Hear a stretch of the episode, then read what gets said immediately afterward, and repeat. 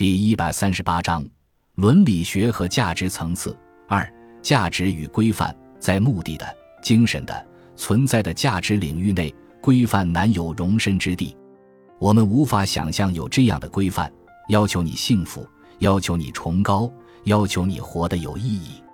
然而，在工具的、社会的、伦理的价值领域内，价值体现为规范不仅是一个事实，而且几乎是不可避免的。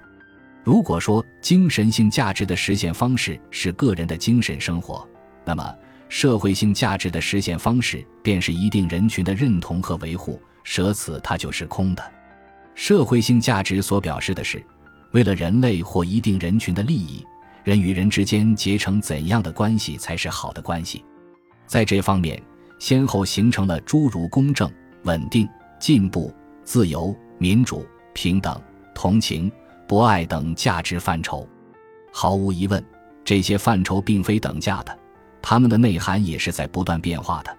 我们完全可以站住一定的价值立场上对之进行批判和解释。但是，任何这类价值，只要在一定历史时期和一定人群中真正起作用。就必然会在其起作用的过程中形成相应的规范。我们当然只能用价值来解释规范，而不能用规范来解释价值。不过，这一点丝毫不成为否认规范的理由。问题首先在于伦理价值具体化为伦理规范的必然性。我们甚至常常很难在用词上区分价值和规范。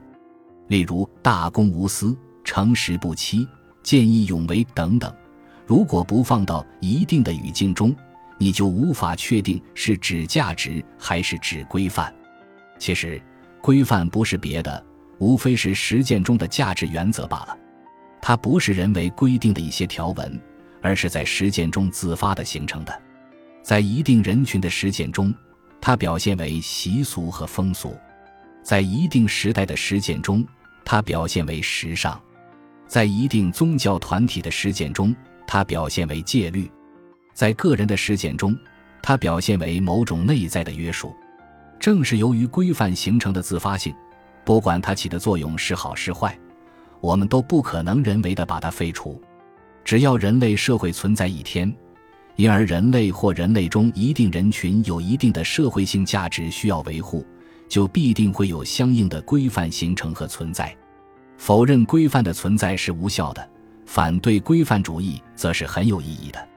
规范主义的特点在于把规范本身奉为绝对价值，而拒绝追问它的价值根据。在我看来，其表现主要是：一，把作为规范之根据的工具性价值视为目的本身和最高的善，维护那些损害目的性价值的工具性价值及其规范。例如，以平等的名义鼓励平庸和压制优秀。以同情的名义败坏苦难的精神价值，均属此类。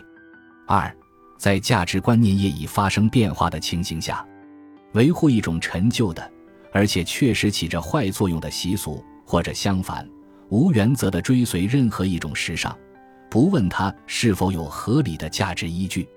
三，把仅被某一人群认可的价值及其规范提升为普遍性规范，强加于整个社会。四。不是以人们所认可的价值为根据，而是出于政治的和意识形态的需要，或出于少数人的私利，人为的制定和推行某种纪律或律令，把它们冒充为规范。感谢您的收听，本集已经播讲完毕。喜欢请订阅专辑，关注主播主页，更多精彩内容等着你。